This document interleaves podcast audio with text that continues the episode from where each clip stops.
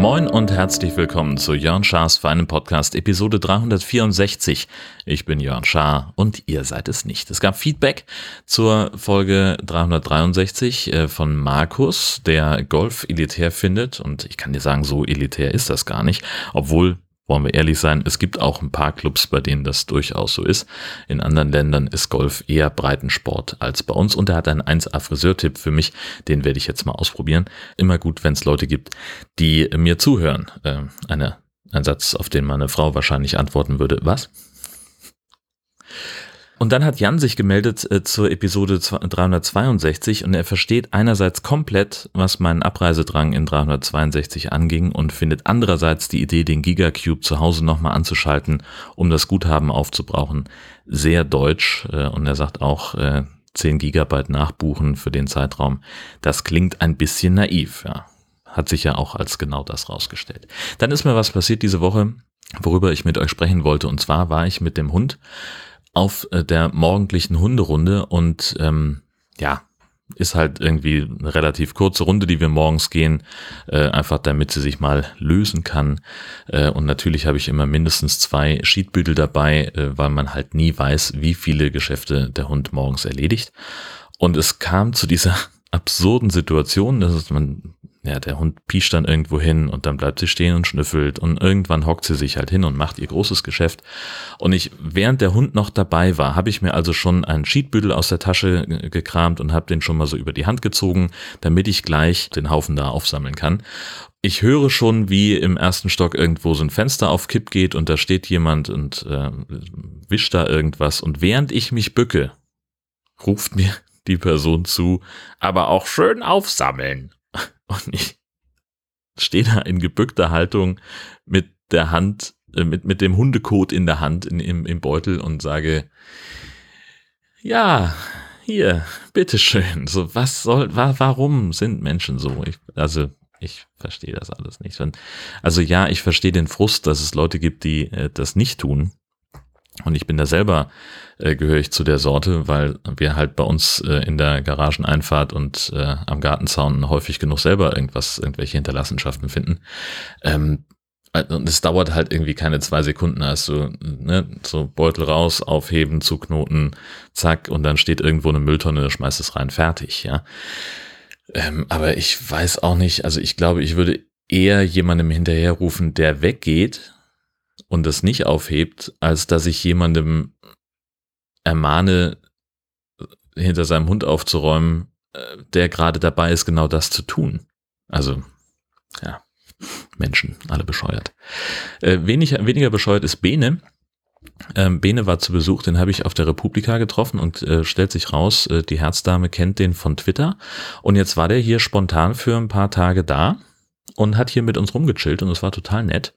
Das lief natürlich alles irgendwie neben der Arbeit und äh, insofern hatten wir dann doch relativ wenig miteinander zu tun. Aber es war schön, dass er da war und äh, haben uns nett unterhalten, ein bisschen Quatsch gemacht und das war sehr, sehr gut. Dann wollte ich noch auf Wacken zurückkommen.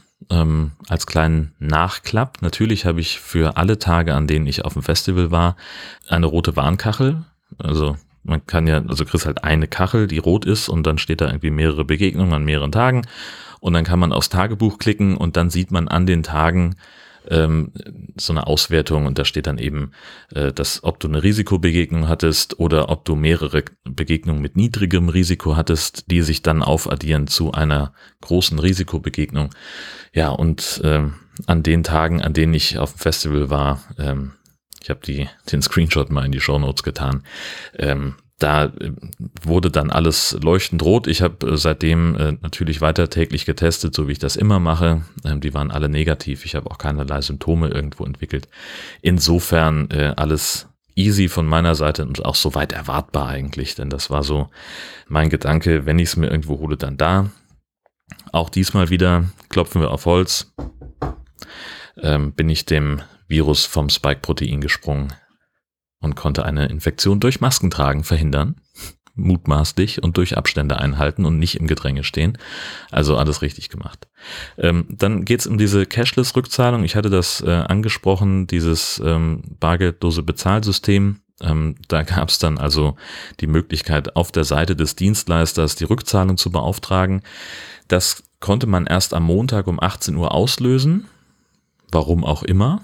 Ja, das Festival endet irgendwann in der Nacht von Samstag auf Sonntag und eigentlich hätte ich jetzt gesagt, wenn ich Samstagnachmittag oder späten frühen Abend nach Hause fahre, sollte ich in der Lage sein, noch auf dem Weg zum Auto diese Rückzahlung äh, auszulösen. Das ging nun nicht. Konnte ich erst am Montag ab 18 Uhr machen, musste da dann auch pflichtweise eine IBAN angeben. Also die Tatsache, dass ich per PayPal aufgeladen habe, hat nicht dazu geführt, dass ich auch per PayPal mein Geld zurückbekomme. Äh, das war alles in allem am Ende ein, ein Vorgang, der drei Minuten gedauert hat. Die Auszahlung selber kann aber fünf bis acht Werktage dauern und bis jetzt ist das Geld noch nicht da. Wundert mich eigentlich, weil letztlich äh, dürfte da ein, ein gehöriges, äh, eine gehörige Portion Geld zusammengekommen sein, so dass man äh, da wahrscheinlich bei einer Hausbank ein Verwahrentgelt bezahlen muss, also sprich Negativzinsen. Ähm, mein Eindruck wäre eigentlich, also früher, als es noch Zinsen gab, im, also wenn man Geld auf dem Konto hatte, bekam man von der Bank noch mehr Geld dazu.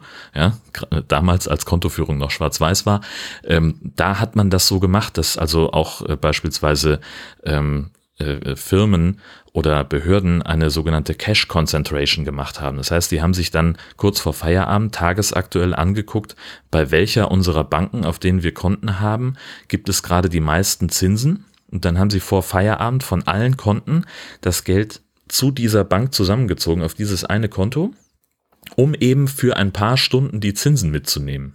Völliger, völliger Wahnsinn, würde man heute auf gar keinen Fall mehr machen, stelle ich mir vor, weil es halt, wenn du, ähm, also bei meiner Hausbank ist es so, wenn ich mehr als 25.000 Euro auf dem Konto habe, zahle ich dafür Verwahrentgelt, Negativzinsen. So, und ähm, ich stelle mir vor, dass es eben auch für Unternehmen so gilt, dass die wahrscheinlich höhere Sätze haben. Aber wenn, also ich hatte jetzt noch 20 Euro auf dem Konto.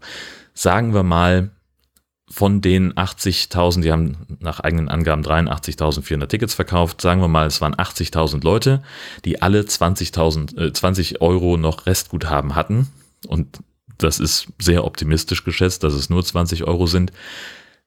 Dann ist das ein Betrag, wo du definitiv möchtest, auch als Unternehmen, dass das schnell wieder vom Konto verschwindet. Deswegen verstehe ich nicht, warum da nur, ähm, äh, warum das nach fünf Tagen immer noch nicht auf meinem Konto ist. Aber was weiß ich schon. Ja. Ansonsten habe ich dann am Mittwoch noch einen Nachklappbeitrag über nachhaltiges Aufräumen gemacht. Äh, gibt da mehrere Initiativen, die in Wacken ähm, noch brauchbare Schlafsäcke, Zelte und Isomatten einsammeln, um sie Obdachlosen zur Verfügung zu stellen. Ähm, und da habe ich noch äh, was zu gemacht, das am Mittwoch gelaufen ist unter dem Titel Bitte nicht ins Zelt kotzen. Ähm, habe ich auch in den Shownotes verlinkt. Letzte Woche hatte ich auch darüber gesprochen, dass ich mehr Golf spielen will, mehr Turniere spielen möchte.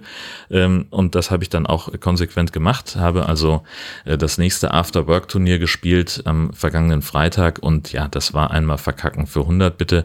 Ähm, den achten Platz von 16 Teilnehmenden. Also es ist nicht ganz kacke, es ist aber auch weit entfernt von gut. Ich habe 17 Nettopunkte und einen Bruttopunkt gespielt. Das reicht noch nicht mal für ein 0, irgendwas verbesserndes Handicaps, denn da braucht man mehr als 18 Nettopunkte auf neun Loch. Und dann ist ja auch dieses World Handicap System, über das ich auch schon mal gesprochen habe, ähm, das inzwischen gilt, ähm, ist da auch nochmal so, so ein bisschen kontraproduktiv, wenn man so ein Neun-Loch-Turnier spielt, weil dieses, das Handicap, also die Handicap-Verbesserung immer auf 18 Loch gerechnet wird. So, das heißt, ich spiele 18 Loch und habe da jetzt konkret 17 Nettopunkte gespielt und dann rechnet man seitens der Turnierleitung gemäß meinem Handicap meinen, äh, auf, das auf 18 Loch hoch.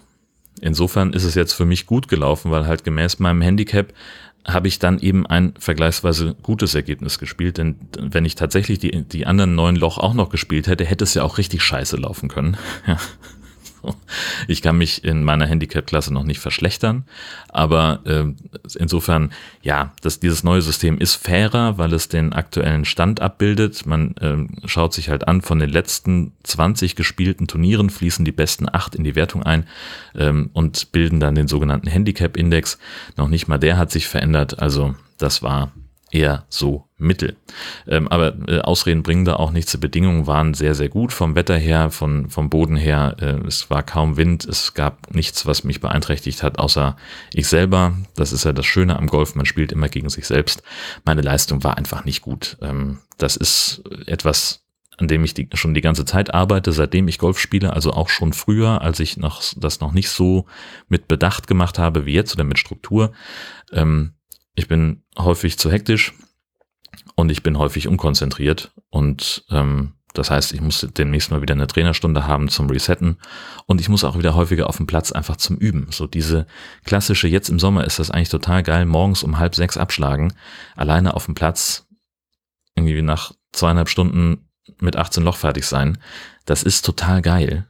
Und äh, das muss ich halt häufiger machen, denn immer nur Turniere zu spielen, das bringt auch nichts für den Trainingseffekt, weil letztlich gibt es halt so ein paar Sachen, die man auf der Driving Range nicht trainieren kann, zum Beispiel Putten. Dafür gibt es einen eigenen Bereich, aber es ist einfach witzig, wenn man das so sagt. Ähm, und ein paar Sachen, die funktionieren einfach auf dem Platz anders. Zum Beispiel, keine Ahnung, ne, man steht auf dieser, auf, auf der Driving Range auf so einer Matte aus Kunstrasen, die verzeiht unheimlich viel. Wenn man da auf den Boden haut, dann prallt der Schläger von der Matte ab und man trifft den Ball immer noch gut wenn man den gleichen Schlag mit dem gleichen Fehler auf einer Wiese macht, dann haut man halt im Boden und das, dann hat man halt ein Loch in Rasen gehauen und äh, dieses Loch bremst den Schläger aus und der Ball fliegt fünf, sechs Meter. Und dann hat man zwar auf der Driving Range ein gutes Gefühl gehabt, aber im echt auf dem Platz halt nicht. Und deswegen muss ich mehr auf dem Platz. Und ich muss nochmal zum Trainer und das Driver-Problem wieder in den Griff kriegen, denn der fliegt gerade mal wieder nicht. Das ist super nervig. Ähnlich nervig übrigens wie YouTube. Ähm, ich habe ja Jörn Schaas für einen YouTube-Kanal, auf dem ich unter anderem meine ganzen Podcast-Episoden als Video einstelle. Ähm, und da habe ich ähm, ein sehr erfolgreiches Video mit drauf, nämlich ein 46 Sekunden Videoclip äh, von meinem Geburtstag 2018. Äh, da waren wir im Miniaturwunderland in Hamburg und äh, weil ich darüber sprechen wollte, habe ich ein Video gedreht, wie der Millennium Falcon im ähm, Knuffingen Airport im Miniaturwunderland äh, landet und da über den Taxi, äh, über die Rollbahn gleitet. Und dieses Video hat fast drei Millionen Abrufe, weil das irgendwie in die äh, YouTube-Vorschlagsalgorithmusliste gekommen ist. Habe ich, glaube ich, auch schon mal drüber gesprochen. Und ich habe den selber nochmal neulich angeguckt und habe festgestellt, da läuft der Werbung vom Video. Und das, obwohl ich für meinen Kanal die Monetarisierung nicht eingeschaltet habe. Das und dann ist das Video auch noch als speziell für Kinder markiert und das soll, nach dem, was ich weiß, die Einblendung von Werbung zumindest erschweren. Da wird also dann, also das gab da ja irgendwie so ein, so ein YouTuber, der ähm, äh, viel mit Klemmbausteinen macht und äh, der äh, konnte dann nicht mehr das Video monetarisieren, weil es halt speziell für Kinder sein musste, weiß der Geier was. So. Und trotzdem werden weiter Spots vor meinem Video eingespielt. Und das könnte mir grundsätzlich egal sein, aber damit verdient ja YouTube und damit eben Google noch mehr Geld, weil diese Werbung vor meinem Video läuft. Und mit meinem Content soll überhaupt keiner Geld verdienen. Also ich nicht und auch sonst niemand. Ne? Hashtag Gratis-Mentalität. Und dann habe ich also den Support angeschrieben und jetzt war das entweder ein sehr gut gemachter Bot oder jemand, der einfach nur Textbausteine angeklickt hat, die das Kundensupport-Tool vorgeschlagen hat. Das konnte ich nicht so richtig unterscheiden. Und angeblich hat diese Person wenn es denn eine war, vor diesem Video keine Werbung gesehen. Da habe ich gedacht, du kannst mir mal an die Füße fassen, habe das Video aufgerufen und mehrere Screenshots gemacht von Werbung, sowohl in einem Browser, in dem ich bei Google angemeldet war, als auch in einem, mit dem ich nicht angemeldet war und von einem Mobilgerät. Äh, und da konnte ich also eindeutig belegen, dass sehr wohl Werbung ausgespielt wird. Ja, und was soll ich sagen? Dieses Feedback ist Google natürlich sehr wichtig und in den nächsten 24 Stunden sollte dann eine Antwort drauf kommen wie ich bei nicht aktivierter Monetarisierung meines Kanals Werbung in meinem Kanal ausschalten kann. Und die Antwort ist gar nicht. Das ist so gewollt. Ne? Also Google sagt, äh, auch wenn du nicht Teil des Partnerprogramms bist, behalten wir uns vor, ähm, vor deinen Videos Werbung zu schalten. Das heißt, die Lösung könnte jetzt vielleicht sein, und das ist etwas, mit dem ich mich noch auseinandersetzen muss, dass ich generell die Monetarisierung für meinen Kanal aktiviere und dann eben einzelne Videos aus der Monetarisierung ausnehme. Vermutlich führt das aber dazu, dass dann trotzdem Werbung vor diesen Videos läuft, ich aber nichts davon habe. So, das heißt, äh, das werde ich mir jetzt anschauen, wie das funktionieren kann, äh, ob das funktionieren kann und äh, dann werde ich einen Transparenzbericht machen, wie viele Millionen Aufrufe es braucht, um 20 Cent zu verdienen. Und diese 20 Cent, die spende ich dann an irgendjemanden, der keine Ahnung, in der Fußgängerzone sitzt oder was weiß ich. Ähm, eine Podcast-Empfehlung habe ich noch, nämlich äh, Internet Explorers. Das sind zwei Typen, ein äh, Hörfunkjournalist und ein Fotograf, die Deutschland einmal gegen den Uhrzeigersinn bereisen und zwar zu allen Punkten, an, an denen die Internetleitungen aus Deutschland ins Ausland rüberführen. Und die machen da so eine, ja, Dokumentation in Anführungszeichen drüber in Podcast-Form. Das heißt, die erste Folge, da waren sie in, in Bunde in Ostfriesland an der, Nieder an der niederländischen Grenze und haben halt dokumentiert, wie das da aussieht. Ja, da ist dann irgendwie ein Gullideckel und hier ist dann irgendwie eine Markierung und so hört sich das an und da unter der Autobahnbrücke oder unter der Straßenbrücke klingt das so und dann rutscht der eine noch aus und fällt fast in die ähm, äh, in, in so einen Bach rein und so weiter und äh, das alles irgendwie ganz nett gemacht. Ich würde mir ähm, grundsätzlich mehr ähm, freistehende Atmo wünschen. Also sie haben dann auch wirklich Aufwand getrieben, ne, mit Stereomikrofonie und allem Schnick und Schnack. Und dann sagt er an einer Stelle im Podcast, dass sie unter einem Strommast standen und die Internetleitung mit diesem Strommast über einen bestimmten Abschnitt geführt wurde. Und darunter hört man halt so ein Brummen und so ein, so ein knisterndes Geräusch. Das wollte er mit dem Stereomikrofon auffangen. Das hat, das kündigt er an. Und dann sagt er den gleichen Text nochmal, so, ich stehe jetzt hier mit meinem Stereomikrofon unter dem Strommast und hier knistert und brummt das, hört ihr das? Und da hätte man einfach das freistehen lassen können. Solche Kleinigkeiten fallen mir auf. Ähm, aber insgesamt finde ich das total interessant und auch ziemlich unterhaltsam, wie die beiden das machen. Ich finde die Idee auch schon alleine sehr, sehr spannend. Sie haben die auf der Republika ähm, präsentiert. Ich war nicht bei dem Vortrag da, weil war halt keine Maskenpflicht und sonst nichts. Wir erinnern uns an meine Republika-Folge. Aber ich habe mich seitdem eigentlich auf diesen Podcast gefreut und die erste Folge ist jetzt endlich da und sie ist wunderschön und ich rate euch dringend, äh, da mal reinzuhören. Genauso wie ich dringend dazu rate, äh, morgen in die neue Episode Nord-Süd-Gefälle reinzuhören. Diese Episode hat mich dazu inspiriert, mal wieder Schokopudding zu machen. Und irgendwann jetzt die Tage kommt dann auch die neue Folge vom Camping Caravan Podcast raus. Marco und ich ähm, haben unseren, unsere Sommerurlaube besprochen. Also ich weiß noch nicht genau, wie lang die Episode wird, äh, weil Marco ja immer schneidet, aber das Rohmaterial ist dreieinhalb Stunden lang, etwas mehr. Ähm, das äh, ist also alles sehr, sehr ausführlich und wir sind weit abgeschwiffen und es war alles sehr, sehr gut. Dann kommen wir noch zu den 1000 Fragen. Das ist eine Liste von Fragen, die man sich selber stellen kann, um sich besser kennenzulernen. Und äh, die Fragen sind so formuliert, dass man sie wahlweise nicht beantworten kann, weil sie so pseudophilosophisch sind. Oder ähm, es hängt halt einfach damit zusammen, dass die eher für so Insta-Prinzessinnen gedacht sind und nicht unbedingt für mich. Und ich wähle die Fragen, die ich beantworte in, äh, in jeder Podcast-Episode oder in fast jeder per Zufallsgenerator aus. Und äh, witzigerweise kommen wir mit Frage 533 schon gleich zu so einer Insta-Prinzessin-Frage. Hättest du gerne eine andere Haarfarbe? Äh, und da kann ich ganz klipp und klar sagen, warum? Also nee, also das ist, weiß ich nicht, nee, also ich bin so ein, ich habe dunkelbraune Haare mit leicht grauen Einsprengseln und damit bin ich grundsätzlich zufrieden. Und jeder und jede, also alle, die sich ihre Haare färben wollen, warum auch immer, und sei es einfach nur aus Langeweile, äh, die sollen das gerne tun, aber für mich ist das nichts. Und deswegen, ähm, nö, hätte ich nicht. 891 ist die nächste Frage.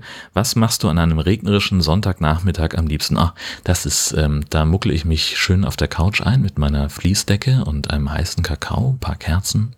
Nein, Arschlecken.